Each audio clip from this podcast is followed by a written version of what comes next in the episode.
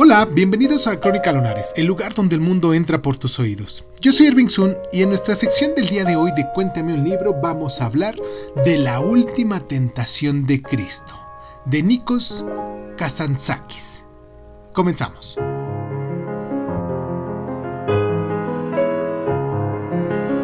Esta novela nos recuenta la vida de Jesucristo. Y aunque Kazantzakis era cristiano, también era nicheriano y adorador de, la, de la naturaleza, y su Jesús es intensamente consciente de su entorno físico en Palestina y un hombre totalmente de carne y hueso. Está tan atormentado por la divina llamada a convertirse en el Mesías como por su deseo por María Magdalena.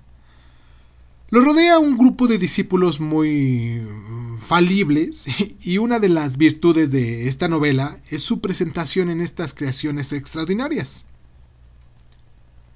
Las descripciones de la vida de Jesús se basan en gran parte en el Nuevo Testamento. La rica prosa de la narración se desborda, a veces, en una especie de realismo mágico, como por ejemplo cuando las flores se abren alrededor de los pies del Mesías. Y en el momento culminante de la crucifixión, Jesús es rescatado, según él cree, por un ángel que lo conduce a la felicidad terrenal. Se casa con Marta y María, tiene tres hijos y vive una buena vida humana. Años después comprende que el ángel es en realidad Satanás y que el paraíso terrenal es un sueño. Al despertar se encuentra de nuevo en la cruz y muere. Parece que es ahí donde el autor encuentra el valor de Jesús, en una dimensión espiritual y no natural. Pese a ello, el Vaticano condenó esta novela, pensando que Jesús era demasiado carnal y dudaba demasiado, e incluyéndola en el libro de, en el índice de los libros prohibidos.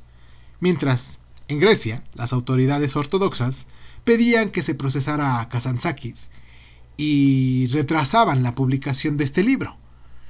Si ya viste la película o ya leíste este libro del cual estamos hablando, me gustaría mucho conocer tus impresiones. Quiero mandarles un abrazo a la gente de Grecia porque nos descargan también allá en Grecia. Hay algunos lunares, unos lunarcitos por allá eh, que nos están escuchando muy, muy atentamente cuando tienen oportunidad.